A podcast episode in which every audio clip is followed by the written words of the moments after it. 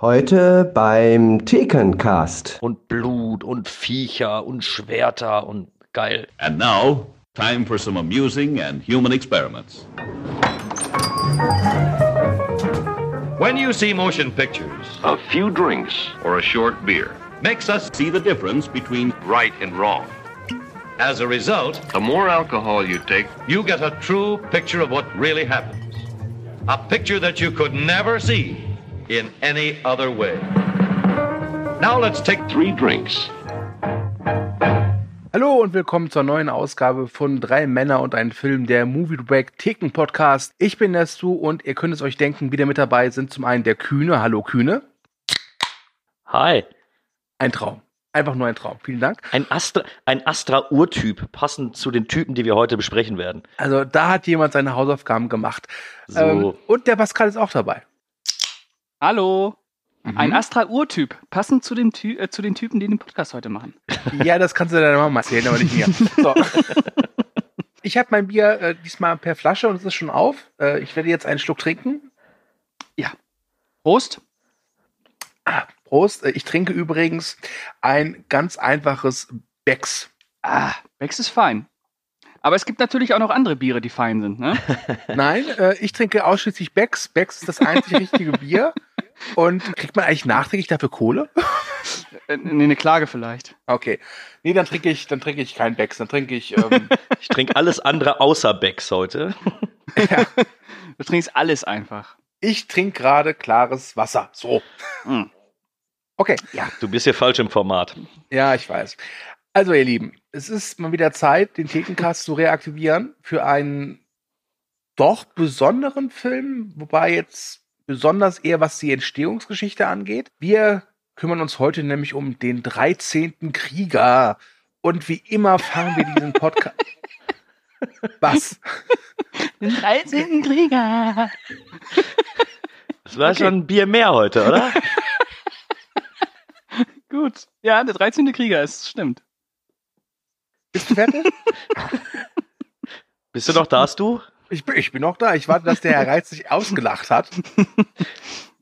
Ich trinke noch einen Schluck, damit ich auf deinen Pegel komme. Also, wir besprechen den 13. Krieger. Das sind Dämonen. Es werden 13 Männer auserwählt, um das Böse zu besiegen. Und was heißt das? Der 13. Krieger seid ihr. Ich bin kein Krieger. Das wirst du schon sehr bald sein. Der 13. Krieger. Er hat sich ausgelacht. Und wie immer, die obligatorische Frage, wann habt ihr ihn zum ersten Mal gesehen und wie wirkte er damals auf euch? Und ich würde sagen, der Lachsack fängt an.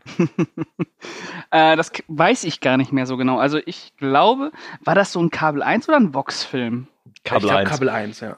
Okay, dann kam der, glaube ich, immer donnerstags 20.15 Uhr. Ich glaube, es war doch immer Donnerstag, wo dann die Blockbuster in Anführungsstrichen liefen. Und da muss ich ihn irgendwann mal gesehen haben. Ich weiß aber nicht mehr, welches Jahr gewesen ist.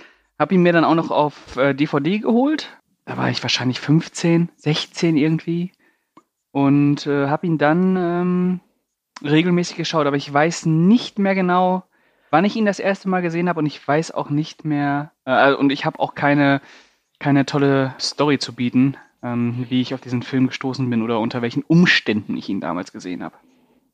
Okay, Kühne, du bist dran. Der Film kam ja, glaube ich, 1999 in die Kinos. Am 9.9. Und Mm. Angeber. Äh, also ich habe ihn damals tatsächlich direkt im Kino gesehen. Ähm, der Trailer hatte mich damals angesprochen und bin dann mit meinem Vater ins Kino gegangen. An dieser Stelle muss ich eine Lanze für meinen Vater brechen, weil damals war der Film noch ab 12 freigegeben. Was ich äh, relativ unverständlich finde, aber ich denke mal, da werden wir später nochmal drauf eingehen. Ähm, ja, und der 13-jährige Kühne hat sich gedacht, Schwerter, Bärenmenschen, Blut, ja, das läuft. Hat mir damals sehr gut gefallen und hat sich auch bis heute nicht wirklich groß geändert, das Ganze. Mhm. Weil auch der Kühne sich nicht geändert hat seitdem, glaube ich, oder? Ich versuche mir einzureden, dass ich mich geändert habe, aber ich glaube nicht. Tief im Inneren bleibe ich ein äh, blutgeiles ein Schwein. Galatini-Typ Okay. oder so. Mhm. Ja. ähm, bei mir war es so, ich habe den Trailer zigmal gesehen. Im Kino zunächst, da hieß der Film noch Schwarze Nebel. Und der Ach. wurde immer gezeigt, wirklich immer, so dass er mich irgendwie genervt hat. Deswegen habe ich ihn im Kino auch nicht wahrgenommen.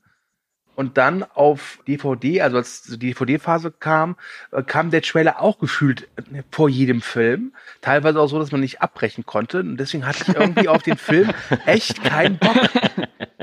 Ich musste den damals auf Videokassette noch immer vorspulen. Ja, furchtbar. Und eines Tages stand ich in der Videothek und hatte dir unsere örtliche Videothek so gut wie halt leer geguckt und es blieb halt nur noch übrig der 13. Krieger. und dann habe ich ihn halt missmutig mitgenommen und äh, dachte mir, Mensch, als ich ihn dann gesehen hatte, er hättest du ruhig ein bisschen früher sehen können, denn der ist nicht verkehrt. Mhm. Aber jetzt sollten wir noch mal klären, worum geht's in der 13. Krieger? Außer, dass da anscheinend 13 Krieger vorkommen. Ach, nee, es geht nur um den 13., um keine anderen. Okay, okay. Wo sind dann die anderen zwölf? Der Primzahl-Warrior. Okay, nein. Kühne, erklär uns doch bitte, bitte mal unseren Zuhörern da draußen auch, worum geht's im Film? Es geht um den Botschafter Ahmed Ibn Fadlan. Das hast du doch auswendig Der- gelernt. Ich habe die anderen nicht mehr drauf. Der hat ja auch einen Namen, der ist ja aus der Hölle. Also wenn du da unterschreiben musst, dann bist du echt im Arsch. Und er wird von seinem Kalifen als Botschafter nach, ja, nach Norwegen oder nach Skandinavien geschickt, weil er eine Liebesbeziehung mit einer verheirateten Frau hat. Trifft dort auf eine Gruppe Wikinger und als er sich mit denen austauscht, wie ähm, werden die Wikinger zu einem Auftrag gerufen und eine Seherin bestimmt, dass der Ahmed ibn Fadlan die, die Leute mitbegleiten muss, weil er laut Prophezeiung der 13. Krieger ist und er ist wichtig dafür, dass der Kampf gegen diese Wesen, die, äh, die dort Dörfer angreifen, die Leute ermorden und ähnliches, dass der auch gewonnen wird. Der Ahmed, gespielt von Antonio Banderas. Und, äh, Anthony Banderas. oder Anthony Banderas, wie du auch immer haben, wie du es möchtest, Pascal, wie du es möchtest. Äh, und seine Wikinger-Dudes kommen dann relativ schnell auf den Trichter, ey, äh, da sind irgendwelche bösen Mächte am Werk, die mit dem Nebel kommen und versuchen dann denen, ja, die Stirn zu bieten. Und ich habe ihn heute jetzt nochmal geguckt, ich glaube zum, vielleicht zum dritten oder zum vierten Mal. Und der Film ist echt okay. Mein Gott, diese Euphorie dabei. Nee, da, da will ich ehrlich sein. Es ist jetzt kein Film, für den ich jetzt komplett in die Bresche springen würde. Aber ich finde, dass der zum einen trotz der Entstehungsgeschichte, da kommen wir dann gleich zu, relativ gut gemacht ist. Ich finde, Anthony Banderas ist ein Mhm. guter Hauptdarsteller, der auch als Actionheld hier wirklich funktioniert. Und diese ganze Wikinger-Dynamik, diese Gruppendynamik ist auch relativ nett. Das Ja, stimmt. und der nächste große Vorteil ist ja, das sind knackige 100 Minuten. Da ist nicht Ich dachte jetzt, es kommt das sind knackige Wikinger. Knackige Nordmänner. Gib mir eine, lass mich das Bier austrinken, dann reden wir nochmal über die Männer, die da drin vorkommen. nee, und in seiner kurzen Laufzeit langweilt er auch äh, fast gar nicht. Also das ist, Also- kannst du einfach gut weggucken. Also ich finde ja, der größte Vorteil von der 13 Krieger, neben den Punkten, die ihr ge- genannt habt, ist ja seine Atmosphäre. Unfassbar atmosphärisch. Also ähm, wenn ich an der 13. Krieger denke, dann habe ich direkt so ein, so ein, äh, wie das sein muss, in diese Wikingerwelt zu kommen als, als Fremder. Wir sind ja, wir sind ja quasi Antonio Banderas äh, und kommen äh, in diese, in diese primitive Welt hinein und ah, diese Wälder, dieser, dieser Nebel und diese auf den ersten Blick recht rückständigen Völker, die da leben. Ich finde halt, atmosphärisch ist das ein totales Brett. Ja, und das Schöne ist ja auch dabei, dass auch nicht alles auf Verdeih und Verderb erklärt werden muss. So, Ja. er wird da reingeworfen, er muss da selber mit klarkommen, er muss sich selber ein Bild davon machen, warum das gemacht wird. Ich muss da immer an die Szene denken, wenn die morgens sich waschen und etwas aus der Wasserschale trinken, Ja. wo dann das Wasser einmal gegurgelt wird, wieder in die Schale zurück, die Schale wird weitergegeben. Dann wäscht er sich das Gesicht und der nächste, der setzt dann noch seinen Bolleck aus der Nase da rein und Äh, Das ist ja auch schon ein ganz schöner äh, Moment, eigentlich die ganzen, die ersten 15 Minuten, die funktionieren ja fast wie so ein Kulturschock. Culture Clash eigentlich, äh, wo du dann den gebildeten, den ja, attraktiven Araber hast, der dann ja zum zu den größten Prolls hinkommt. Und, und darum geht's ja in, in dem Film eigentlich auch, ähm, wie so zwei verschiedene Welten äh, sich miteinander vereinen und äh, daraus was Gutes in Anführungsstrichen entstehen lassen. Also es ist äh, eigentlich so eine ganz klassische, äh, wie nennt man das denn nochmal? Diese Kulturschock-Komödien. Ähm, Culture Clash. Genau, Culture Clash, habe ich eben schon gesagt, aber ja, äh, Culture Clash äh, Komödien. In diesem Fall halt eine Culture Clash ähm, Abenteuerfilm. Fand ich, fand ich gut. Der aber, wie ich finde, auch durchaus Horrorelemente beinhaltet. ja, ja, also Ja. gerade bis die, bis aufgeklärt wird, was die, was die Wesen wirklich sind, kann man ja schon meinen, dass man da wirklich mystische Aspekte noch mit in den Film eingearbeitet hat. Bis man dann eben feststellt, dass es dann doch auf, ja, dass es dann eben doch Menschen sind, die unter diesen Kostümen dann. Ja, ähm, aber, ähm, sorry, ich da interveniere, aber so richtig erklärt wird's ja auch nicht, ne? Es bleibt ja schon so ein bisschen im, im Schatten, was das jetzt für Leute sind, die da angreifen. Also in der Weiß Romanvorlage nicht. wird's ja, glaube ich, ein bisschen genauer erklärt. Die Romanvorlage kommt von Michael Crichton, dem äh, Autor auch von Jurassic Park. Und im Roman habe ich mir sagen lassen, ist es so, dass da erklärt wird, dass diese, nennen wir sie mal, dunklen Wanderer oder Nebelwanderer eigentlich Nachfahren der Neandertaler sind. Ja, das ist sogar so ein prähistorischer Kannibalenstamm, ne? Mhm. Aber findet ihr, das ist wichtig? Weil schlussendlich habe ich das, äh, den ganzen Film über so verstanden, Antonio Banderas wird ja eh in die ganze Situation reingeworfen, hat erstmal eh keinen Plan, was da überhaupt abgeht, weiß, weiß gar nichts. Und deswegen finde ich auch, dass das nicht erklärt wird, durchaus in Ordnung. Ist ja auch, es ist, geht ja auch überhaupt gar nicht darum, was die Bösen jetzt sind, weil äh, solange die sich nicht äh, unsichtbar machen können und oder fliegen oder was weiß ich was, es, in dem Film geht's ja im Prinzip nur darum, äh, wie der Araber mit den Nordmännern zusammenarbeitet, um sich dieser Gefahr zu stellen. Scheißegal, was da jetzt kommt, ob da jetzt äh, 5000 Kannibalen kommen oder äh, ob da wirklich so ein, eine, eine riesige Feuerschlange kommt. Äh, Ah, Im Prinzip Eine schöne das- Szene. ja, ja, super. Im Prinzip wäre das ja egal, weil äh, die Gegner sind erst sind sind eigentlich in Anführungsstrichen belanglos für die Geschichte. Die halten dann nur her. Wenn der Film, der ja auch ein sehr sehr klarer Genre-Mix ist, wie gesagt, du hast ja dieses Abenteuerding, dann hast du so ein bisschen dieses historische Wikingerzeit, dann hast du die Horrorelemente, dann hast du teilweise so ein bisschen Buddy-Movie-Aspekte drin. Was hat man denn noch? Hat man noch einen Kriegsfilm drin? Klassisches Belagerungsszenario? Da ist ganz viel drin. Ja, da steckt wirklich einiges drin. Äh, Und gerade das mit dem Buddy-Movie ist mir jetzt bei der erneuten Sichtung nochmal aufgefallen. Es gibt diesen einen Wikinger, wie heißt, ich weiß jetzt seinen Namen nicht mehr, diese eine Blonde, der Ja. Antonio Banderas hier immer kleiner Bruder nennt. Herger Herger, okay. oder Herger oder ich weiß nicht, wie das ausgesprochen wird. Also weißt du, Ahmed Ibn Faldaddel kannst du aussprechen, aber Herger. Auf- Der Blonde auf jeden Fall. Ja, Der, der gefühlt am meisten spricht. Wir Ja. nennen ihn Helge. genau, Helge. Helge. Helge. der Schreckliche, ja. Ahmed und Helge. Das, das ist ein schönes. Also da hast du gemerkt, dass es da Buddy-Movie-Bezüge gibt. Ich hatte bei der erneuten Sichtung, wie gesagt, wirklich, äh, das hat sich so prägnant so rausgestochen.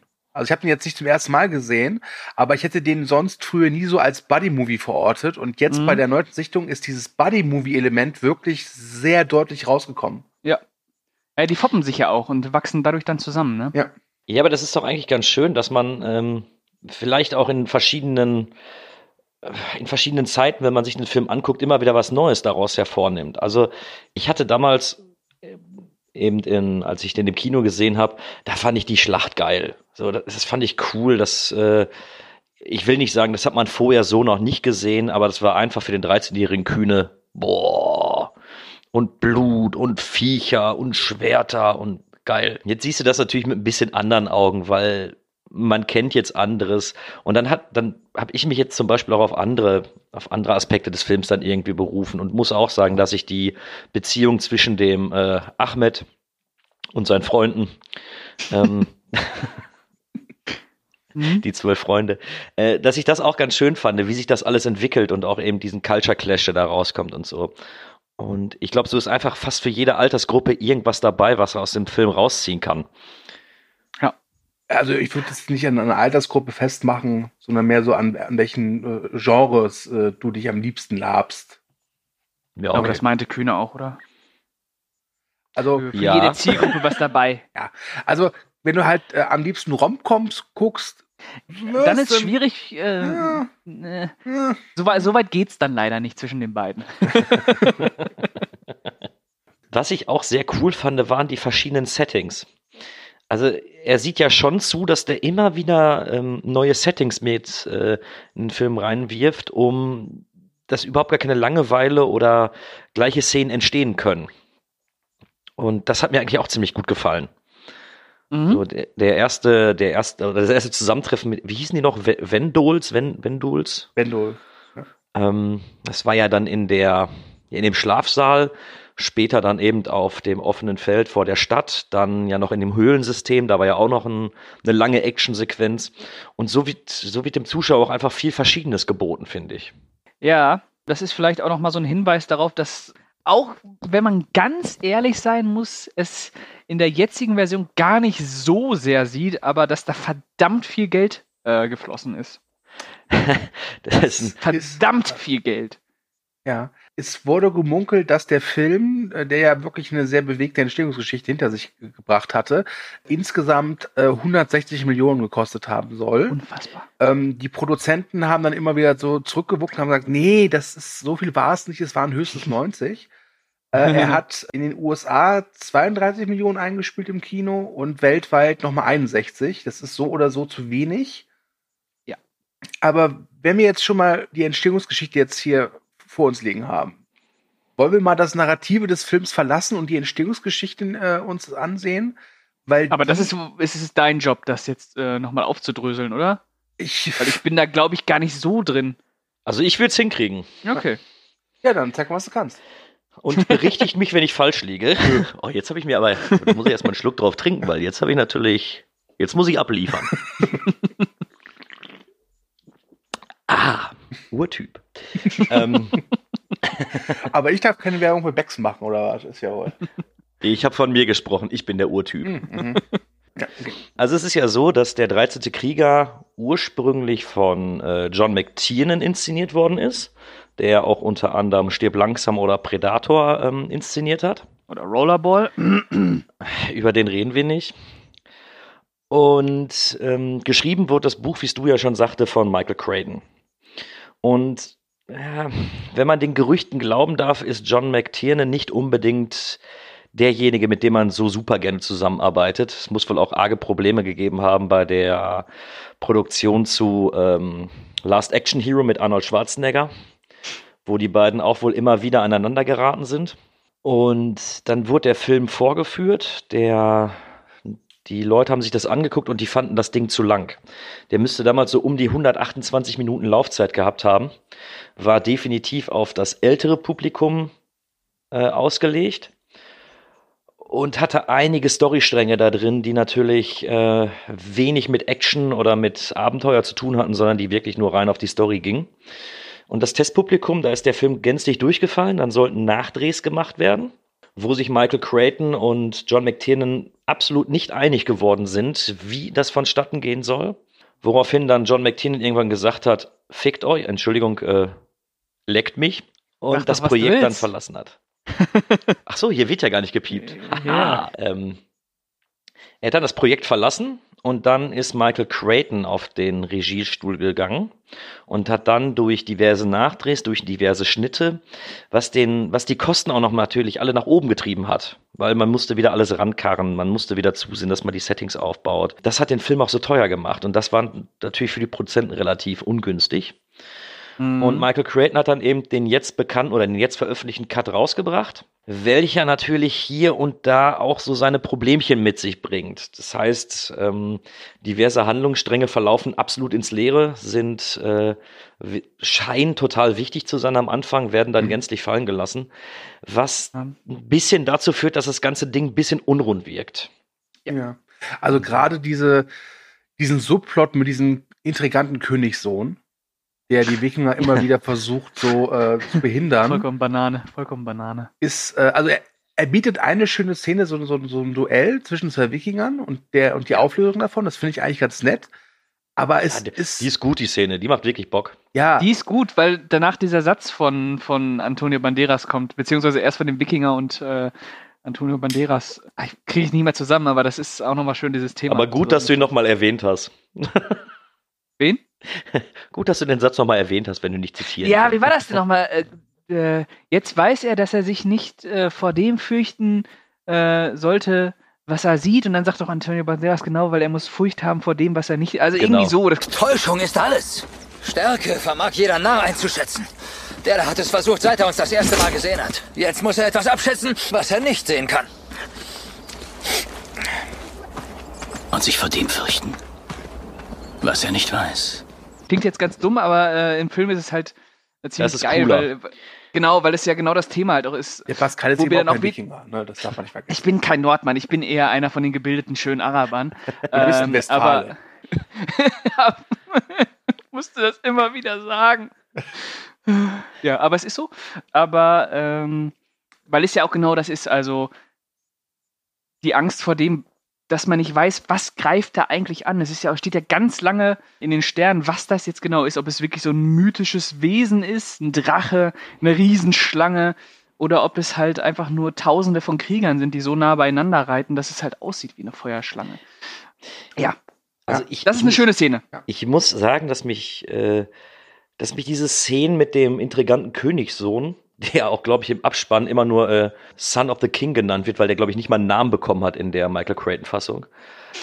Die haben mich gar nicht gestört, weil die hatten dann eben zum Beispiel diesen schönen Kampf zwischen dem äh, Nordmann und dem oder dem Wikinger und dem Dorf, Dorfbewohner, was Mhm. wirklich eine eine Szene war, wo du schmunzeln konntest, die gut inszeniert war, äh, die überraschend war. Und mich hat das Ganze gar nicht gestört, weil es ja später auch nicht aufgegriffen wird. Also das war so kurz, dieser ganze Einschub mit diesem, mit dem Königssohn, dass mir das so vollkommen egal war. Wenn man drüber nachdenkt, stellt man fest, ja, da scheint was zu fehlen. Oder das Mhm. wäre bestimmt mal wichtig gewesen. Aber in dem Tempo, wie der Film das im Endeffekt abarbeitet und wie er dann schlussendlich auch zusammengeschnitten ist, muss ich sagen, dass mir das nicht unbedingt negativ aufgefallen ist.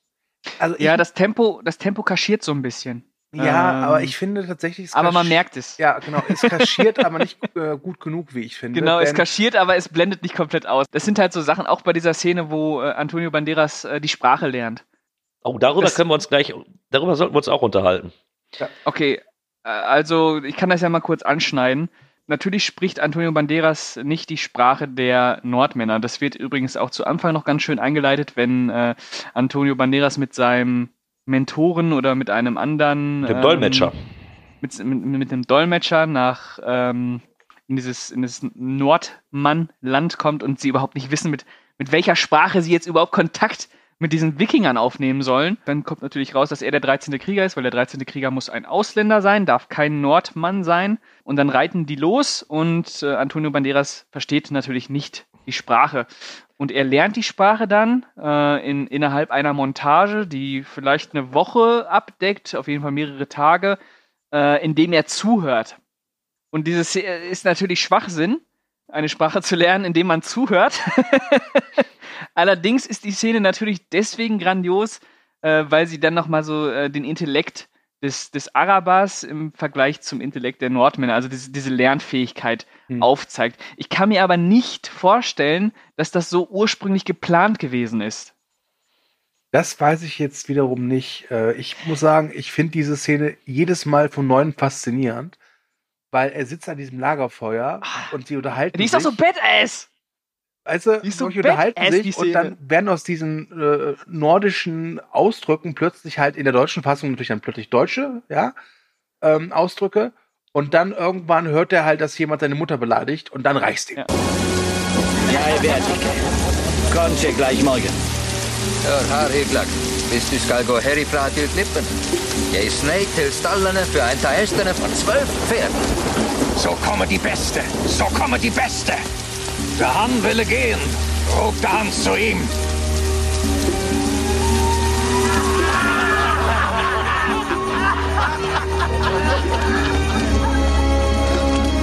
Conche wären mir Gänse lieber. Und dann sagte er, du sollst nicht fort, Tello, mein Weib, sonst werde Jano heute Abend kommen in dein Haus. Du musst mich verwechseln.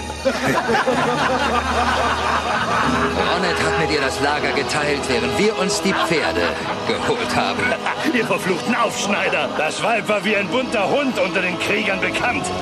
Und es sah aus wie die Mutter von dem da. Meine Mutter war eine keusche Frau. Sie entstammte einer wohlhabenden Familie. Und wenigstens weiß ich, wer mein Vater ist. Du Schweinefleisch, fressender Sohn einer Hure. Du Verfluchter! Bleib hier! Lass ihn! Beruhige dich. Wieso kannst du unsere Sprache? Ich habe zugehört.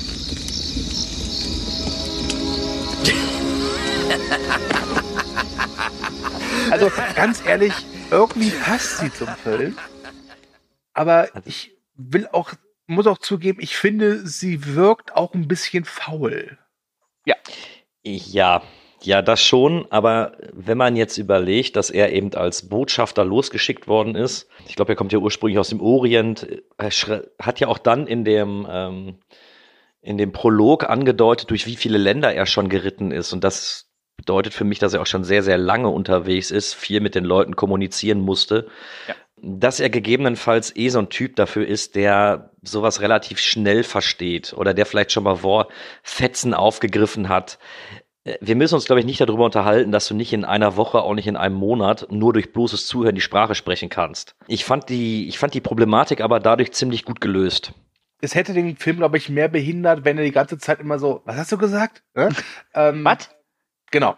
Da, des- deswegen kann ich mit der Szene leben. Und Wie ich schon sagte, ich finde sie irgendwie faszinierend. Äh, irgendwie, ist ja auch faszinierend. Finde ich, man, man muss auch irgendwie Eier haben, um das einfach so umzusetzen. Das finde ich nämlich auch. Also du, man kann das ja sowohl, wie ich eben gemacht habe, inhaltlich erklären, warum die so gemacht ist. Aber sie ist halt auch faszinierend, äh, wenn man dann merkt, es ist übrigens egal, ob du den in Deutsch oder auf Englisch guckst, äh, natürlich das Gleiche. Und sie hat halt dann diesen Badass-Moment, wenn er dann das Gespräch einhakt. Die ist nice, die Szene eigentlich. Aber ich kann mir vorstellen, dass es ursprünglich ähm, noch ein bisschen mehr zu diesem Culture Clash-Ding eigentlich hätte kommen sollen, wo äh, Antonio Banderas halt auch die Sprache lernt. Vielleicht, dass er aufzeigt, okay, ich kann die und die Sprache, äh, die sprechen so und so, das habe ich schon mal irgendwo in Griechenland gehört, das habe ich schon mal irgendwo da und da gehört und dann setzt er das zusammen irgendwie, das könnte ich mir vorstellen. Hätte ich auch schön gefunden. Ohnehin hätte ich es schön gefunden bei dem Film, wenn der sich noch mehr äh, Zeit, was Kühne schon angesprochen hat, für die Story gelassen hätte, um nochmal diese kulturellen Differenzen aufzuzeigen, was da eigentlich für Welten gerade aufeinander prallen. Beide Welten haben ihre Traditionen und Rituale und da muss man gucken, wie die zusammenarbeiten können. Ähm, das fängt ja allein schon beim Kampfstil an. Ähm, Das ist auch eine schöne Szene, wo er so ein Schwert bekommt und sich das aber dann, sag ich mal, ummodelliert. Ja. Er bekommt ja erstmal das Schwert, wo er sagt, das ist viel zu schwer, damit kann ich nicht umgehen. Und dann eben, äh, wie haben wir ihn genannt, Helge, zu ihm sagt, ja, dann werd stärker. So, und, ja, ist richtig. Mach das mal. ja, das sind so, sind so die Mentalitäten. Aber, Aber Stu, ich wollte dich nicht unterbrechen, Entschuldigung. Ich muss sagen, mich erinnert diese Szenerie am Lagerfeuer auch so ein bisschen an Videospiele, so wie Skyrim oder so. Wenn du etwas oft genug machst, bekommst du halt neue Erfahrungspunkte darin. ja, stimmt. Ne? Nochmal kurz zurück zu John McTiernan und Michael. Heißt der Crichton oder Creighton? Crichton, oder? Würde Crichton sagen. Ja. Ist ja egal. Der Michael. Michael, wir nennen, Michel wir nennen, halt. Ihn nennen wir Michael. Äh, Michael. Der Michel. So. Der Michel, das darf man nicht vergessen, der war damals, der ist ja mittlerweile schon verstorben, aber er war damals in Hollywood relativ machtvoll. Er war ja auch so der Schöpfer von Emergency Room. Das war ja zur damaligen Zeit so eine der erfolgreichsten Serien im US-Fernsehen. Und halt Ich glaube, eben, das war in den 90er Jahren ein übelster Big Player. ja, wirklich, der Crichton, war, der war unfassbar groß. Ja.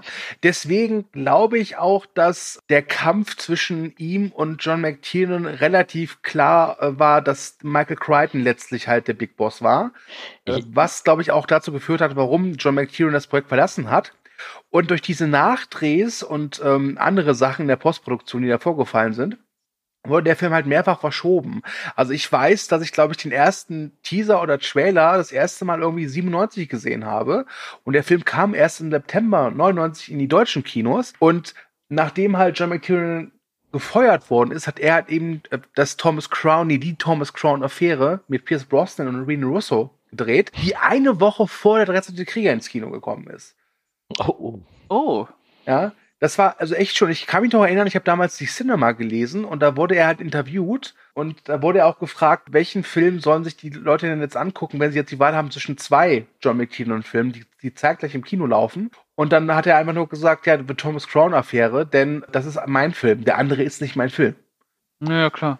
Und um das Ganze noch zu krönen, diese Geschichte, John McTiernan ist ja aktuell leider so ein bisschen weg vom Fenster. Ich glaube, der dreht hauptsächlich Werbespots für Videospiele, habe ich mir sagen lassen. War der nicht auch im Knast? Ja, genau, der war nämlich im Knast. Der war für ein Ja. Jahr im Knast, denn er hat einen Privat. Rollerball gedreht. Da wäre ein Jahr zu wenig gewesen. ähm, nee, er hat einen Privatdetektiv beauftragt, Michael Crichton abzuhören. Das ist rausgekommen. Und ähm, deswegen Warum? musste, musste er in den Knast. Ich weiß auch abhören? nicht genau warum, aber ist ungelogen. Es gibt sogar irgendwie das Gerücht, dass John McTiernan versucht haben soll, auf Michael Crichtons äh, Schreibtisch zu kacken. Ich weiß jetzt nicht, ob das wahr ist, aber Ich möchte mir einfach eingestehen, dass es wahr ist. Wieso will der denn Michael Crichton abhören? Das macht überhaupt keinen Sinn. da gab es irgendwelche Unterstellungen, die er halt eben untermauern wollte. Ach so, er wollte vielleicht. Ah, okay. Ne? Okay. Ja, aber jetzt Mhm. überlegt mal. Guckt euch die Karriere von ähm, John McTiernan mal an. Wir haben den Predator da drin, wir haben Stirb langsam da drin, wir haben Jagd auf Rot Oktober, wir haben eben Stirb langsam jetzt erst recht. Damit haben wir wirklich großartige Filme.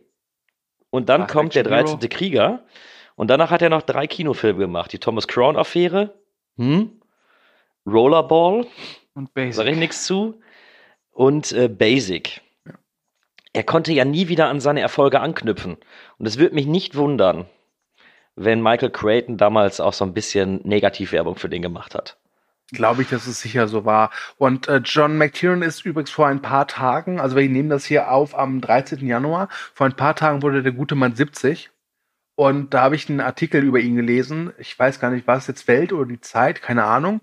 Und die haben den Artikel abgeschlossen mit der Bitte, dass dieser Mann doch vielleicht doch einmal wirklich ein Projekt machen sollte, äh, womit er beweisen kann, was er kann. Denn du hast ja schon die Filme aufgezählt, da waren halt wirklich ein paar richtig gute drin. Und selbst solche Sachen wie Last Action Hero, die halt auch gefloppt sind damals, und zwar ordentlich, äh, sind, glaube ich, wenn man sie heute schaut, gar nicht mal so übel. Nee, Ja, nee also- guck ihn dir heute noch mal an. Ja. Der ist wirklich Der ist richtig toll. gut. Ich fand ihn damals toll, ich Der fand ist ihn heute gut, toll. Rollerball ist ein Totalausfall, da müssen wir nicht drüber reden. Das ist, das ist Grützscheiße vor dem Herrn. Aber ähm, es ist jetzt irgendwie auch gemeint zu sagen, er hat halt Rollerball gedreht, deswegen sollte er nie wieder Regie führen. Also das ist dann auch Schwachsinn. Wel- Welcher John McTiernan, vielleicht habt ihr den gesehen, diesen Medicine Man mit Ja. Sean Connery. Der ist okay. Ah, der reizt mich ja. ja Der ist ganz okay. Ähm, Mal so ein bisschen was anderes, ne? ja, also ich war nie so der große Fan von Jagd auf Roter Oktober, aber auch das ist ein Ich auch nicht. echt guter Film eigentlich, solider Film. Ja, man kann auf jeden Fall sagen, so Predator und Stirb langsam, der erste, das sind so seine Meisterwerke. Da, Ja. Die werden auch noch in 100 Jahren Action-Klassiker sein. Übrigens ist auch interessant, dass es in der äh, Schnittfassung von John McTiernan überhaupt kein finales Duell gibt zwischen dem Oberwikinger und dieser, äh, ich nenne es mal Hexe. Mhm. Das ist also wirklich komplett äh, auf Crichtons Mist gewachsen. Äh, übrigens, äh, Michael Crichton hat auch schon mal Regie geführt vorher. Äh, unter anderem, glaube ich, bei Westworld und Koma und Runaway mit Tom Selleck, mit so komischen Roboterspinnen. Die Spinn des Todes. Ja, genau. Bei Westworld hat er auch das Buch geschrieben, ne? Ja, ja, der ist halt, wie gesagt, eigentlich ursprünglich Autor, ne, Romanautor. Und Mhm. wenn du dir mal die Bücher von dem anguckst, wie viel davon auch verfilmt worden ist, da hat er schon ein paar Bretter mit dabei. Ja. Auch wenn die Filme nicht unbedingt immer das Beste sind, aber ich glaube schon, dass der damals eine ziemlich große Nummer war und relativ viel zu sagen hatte. Eine große Nummer war der Film, aber wie gesagt, am Boxoffice nicht. Aber ein, ich nenne es mal Requisit, äh, gibt's immer noch, nämlich das Wikingerboot von denen, um die umzuschippern. Das soll äh, immer noch äh, im Epcot Center im Walt Disney World stehen. Und zwar auf einem Kinderspielplatz. Jo. da weiß der 13. Krieger doch, wofür er gekämpft hat. Ja. Ein anderes So. Thema, was ich immer mit dem Film verbinde, ist seine Altersfreigabe. Oh ja. Ähm, ich wollte es nämlich gerade sagen, dass wir darüber auf jeden Fall sprechen müssen. Ja. Lieber Kühne, du hast ja gerade eben gesagt, der war früher ja ab 12 und jetzt ab 16. Das dachte ich Ja. auch. Ich habe recherchiert. Der ist immer noch ab Habe 12. ich auch. Habe ich auch. Die Trailer auf der DVD, die machen den Film ab 16. Und als ich ihn heute noch mal geguckt habe, dachte ich mir, okay, der Film ist nicht FSK 18, davon ist er auch weit entfernt. Aber gerade wenn man überlegt, dass der 99 rauskam, wo die FSK echt noch ein bisschen, na, ich will sagen, kritischer war, überrascht es mich echt, dass der ab 12 gewesen oder immer noch ist. Weil der hat wirklich ein paar echt brutale Szenen. Also manche Szenen, die du nur so, so im so im Blickwinkel so kurz merkst, aber es gibt zum Beispiel eine Szene, wo einem so der Kopf äh, abgetrennt wird, so abgezogen und dann siehst du auch, wie das Blut dann noch so Schlieren zieht und solche Sachen. Ja. Äh, Ähm, also, ich, kann euch, ich kann euch so viel sagen. Ja. Ich saß 99 im Kino. Und das war überhaupt kein Problem, da reinzukommen. Das war alles super. Ein Jahr später habe ich stand ich vor dem Kinokartenabreißer und habe gebettelt, dass ich doch in Final Destination darf. Ein Jahr später und Final Destination finde ich bei weitem nicht so schlimm wie der 13. Krieger, von der Brutalität her. ähm, Da ist eine andere Brutalität, ne? Ja, aber auch die Atmosphäre und äh, das Düstere. Der fand 13. ich bei der Krieger hat 13. halt, Kriege. hat halt dieses, diese Roh, dieses, dieses Rohe, äh, was, was man so vielleicht am ehesten noch mit der Atmosphäre und der Gewalt in äh, Conan der Barbar vergleichen kann. Ja. und Ja. ich muss sagen, dass Äh. die Gewalt in Final Destination auch schon im ersten Teil ja auch schon was sarkastisch und was zynisches hat. Ja, und auch so übertrieben ist. Also Ja. Also gerade fand's wenn die Lehrerin 14 da irgendwie von diesem Messerblock aufgespießt wird im ersten Teil oder die Szene in der Badewanne auch im ersten Teil, das ist schon, schon hart. Ich fand es mit 14 Ja, die trotz fand ich alledem auch. unfair. Ja, ja. Nee, es ist, du hast ja auch recht, aber wie gesagt, ähm, der äh, 13. Krieger, der ist ja sowas von roh und diese Gewalt, die ist ja, die wird ja auch gar nicht so richtig ähm, zelebriert. Die, die, die Explo das ist ja einfach so. Also das ist ja so eine, so eine Welt, wo diese Gewalt ja so ähm, selbstverständlich ist. Ich habe die, Ähm, Wahnsinn. wo du das gerade sagst, mit dem Selbstverständlich, mir ist das jetzt erstmal so richtig bewusst geworden, als äh, Ahmed in das Zelt reingeht. Dann Ja. wird doch der Bullwei zum König gekrönt. Ja. So, und dann sagt sein Dolmetscher, ja, das ist der König. Und dann steigt irgendein Nordmann, steht auf einmal auf, will ihn mit dem Messer umbringen. Er zieht das Schwert und schlitzt ihm wirklich von der Taille bis zum Hals den kompletten Körper auf. Und das sieht wirklich von den Effekten her wirklich gut aus. Ja. Und setzt sich danach hin und ja, ja, das war's dann jetzt. Und es wird nicht thematisiert, es ist einfach so, ja, ist jetzt so. Es Damit- reagiert ja auch niemand drauf, weil es so selbstverständlich, das ist jetzt so das Ding, diese Selbstverständlichkeit der Gewalt da in dieser Zeit. Deswegen ist natürlich auch Antonio Banderas, der diese Gewalt gar nicht kennt, auch der Einzige, der in diese Hütte reingeht, wo die ganzen äh, Toten sind, der Einzige, der sich übergeben muss. Während die anderen natürlich schon denken, oha, aber die kennen das halt. Aber das finde ich auch ganz schön. Also ich habe jetzt mit dem Kühne vor ge- gestern erst einen Cast zu Vikings der Serie gemacht. Äh, Der Cast ist wahrscheinlich jetzt schon draußen, wenn ihr das hier hört. Und habe auch ein paar andere Wikinger-Sachen gemacht, also Spiele gespielt, Filme geguckt, etc. pp. Und gerade der, Cosplay? Du warst Schildmeid. Ich rate mal, das willst du wieder rausschneiden. ihr seid doof. ihr seid ganz gemeine Doof-Doof-Köpfe. So.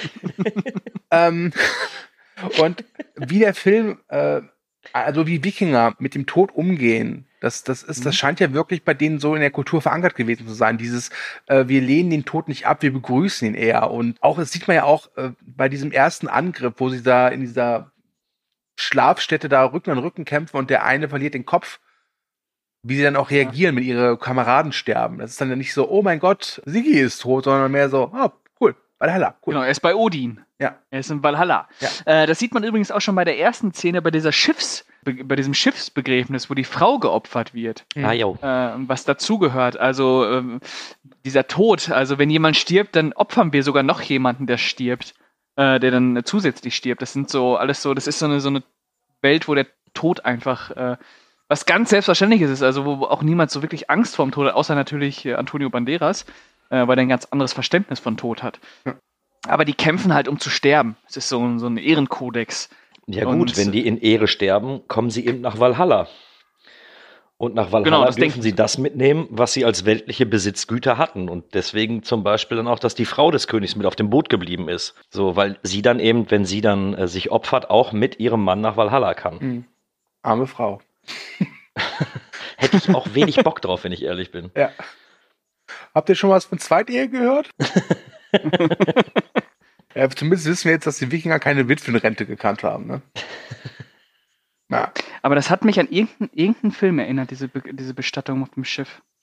Wahrscheinlich an jeden anderen Wikingerfilm. ja. Ach, Ja, oder auch. sogar Val Valhalla Rising oder so.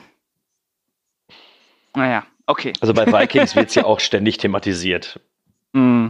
Da Ja. ist es ja auch so. Ich fand es übrigens äh, schön in dem Film, das habe ich ganz vergessen, dass es ja eine der letzten Rollen von Oma Sharif war. Das stimmt. Auch nochmal schön, ihn da zu sehen, als Dolmetscher zu Anfang. Ach so. Schade, dass er äh, nicht bei ihm geblieben ist. Wobei in der gekürzten Szene oder rausgeschnittenen Szene äh, gibt es bestimmt eine Szene, äh, einen Moment, wo er dann zu äh, Ahmed sagt: Pass auf, Junge, du setzt dich da ans Lagerfeuer und hörst ihn einfach ein paar Minuten zu und dann kannst du die Sprache. Das ist ganz einfach. So bin ich Dolmetscher geworden. Ich habe dir doch beigebracht, wie das geht. Hinsetzen und Schnauze halten, zuhören. Habt ihr das noch im Kopf eigentlich? Äh, es gab ja definitiv danach ein paar Ableger, was äh, Wikingerfilme und ähnliches angeht. Ich glaube aber nicht, dass, dass es dem Er- Erfolg von der 13. Krieger geschuldet war. Nein. Nee, dann, ja, nee, dann stelle nicht. ich meine Frage einfach nicht. Also da können wir, ich glaube, Gladiator hatte auf sowas mehr Einfluss. Ja. Tatsächlich, obwohl das überhaupt Ach, nichts mit. Also der hat ja am Anfang diese Schlacht äh, mit den Germanen, die ich auch immer noch super finde, diese, Eröff diese Eröffnungsschlacht. Aber der 13. Krieger hatte, glaube ich, null Einfluss auf die Filmwelt. Null. Aber auf Ja, die Karriere von John McTiernan. ja, auf die auf jeden Fall. Aber so richtig ist aus keinem der Schauspieler jetzt vielleicht außer Antonio Banderas äh, was geworden. Ne? Also ich habe Man muss ja sagen, dass der Großteil der Schauspieler, die da zu sehen sind, also gerade die der Nordmänner, meistens auch wirklich skandinavische Schauspieler sind. Ja. Einer davon, Ben Wolter, glaube ich, der spielt diesen König Rotgar. Das war seine einzige englischsprachige Rolle. Der war sonst immer in seiner Heimat halt aktiv. okay. Und dieser äh, Wladimir Kulic, der diesen äh, Buliviv spielt, also diesen Oberwikinger, den hat man schon öfters gesehen. Ansonsten sind das alles so Nebendarsteller. Also dieser Tony Curran, das ist dieser rothaarige Wikinger, dieser Musiker, der zu Antonio Banderas sagt, nachdem er sein Schwert da modelliert hat, dass er das Schwert gerne seiner Tochter schenken möchte. Das ist auch so ein Typ, den siehst du äh, ganz, ganz oft, sei es jetzt in die Liga der außergewöhnlichen Gentlemen oder irgendwelchen äh, Underworld-Filmen das muss man ganz klar sagen, der Antonio Banderas ist der Star. Der war ja auch Ende der 90er großen Hollywood gefragt. Aber ansonsten finde ich, sind das alles gute Darsteller, aber halt eben keine Stars. Also keine Namen, Nee, denen du wirklich werben kannst. Ne? Mhm. Keine A-Liga. Ich weiß aber auch nicht, ob das gewirkt hätte, wenn ich ehrlich bin. Ich fand es eigentlich ganz cool, dass die Nordmänner auch wirklich solche. Den hast du das alles abgenommen. So, ja, deswegen funktioniert das ja auch so. Das sind ja auch Fremde. Also auch für den. Stell dir mal vor, da würde jetzt noch irgendwie bei den Nordmännern hätten noch so Alan Rickman gesessen oder sonst jetzt als Beispiel, so Leute, die man halt kennt. Wäre das halt, wäre ja dieser Effekt nicht mehr da gewesen, dass das, dass das Fremde sind. Du bist, wie gesagt, du bist ja Antonio Banderas, du kommst ja in diese Welt hinein. Du kennst ja nichts da. Mhm. Aber warum glaubt ihr, dass der Film tatsächlich so gefloppt ist? Vielleicht war es einfach, hatte er einfach Pech, könnte sein. Dann auch, könnte es auch durchaus sein, dass so ein bisschen der sch schlechten Vibes äh, übergeschwappt sind. Dann war, die- war die Kritik auch eher verhalten. Ne? Konkurrenz vielleicht noch? Was, was lief noch? Kann man auch immer anmerken. Könnte sein, dass da noch ein anderer Film irgendwie groß lief. Und ich glaube ja tatsächlich, dass dieses Wikinger-Historien-Ding tot war. Ja, äh, total. und Gladiator da echt äh, das wieder ins Rollen gebracht hat. Man muss das nämlich so ein bisschen allgemein sagen. Also Gladiator, diese, diese, ist ja nicht nur Sandalenfilme oder was weiß ich, das ist ja wirklich diese Hi- Historien-Monumentalfilme. Was der 13. Krieger natürlich nicht ist. Aber er hat diesen Vibe. Also ich kann dir sagen, was äh, in Konkurrenz lief. Da hatten wir unter anderem am selben Tag startete der letzte Stanley Kubrick-Film Ice White Shut.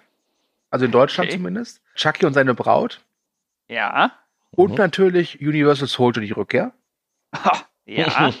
Ne? Bisher keine Konkurrenz. Äh, Dann, dann, der Ice White Shut.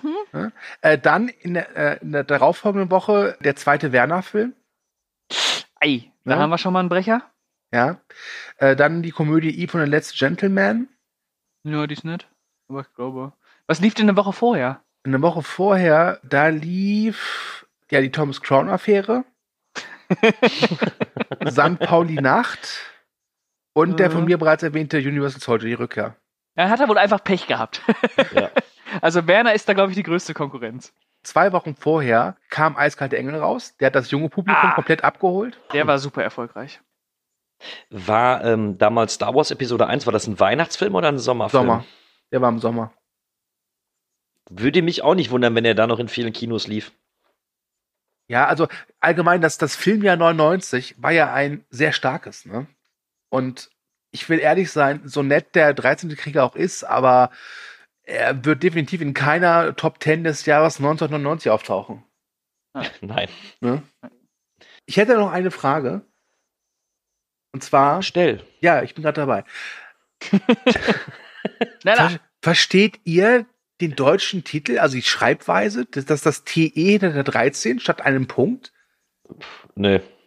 Nee, es ist mir auch äh, ein bisschen schleierhaft, weil ich diese Schreibweise, ich kenne das natürlich, dass das Leute schreiben, aber ich habe das.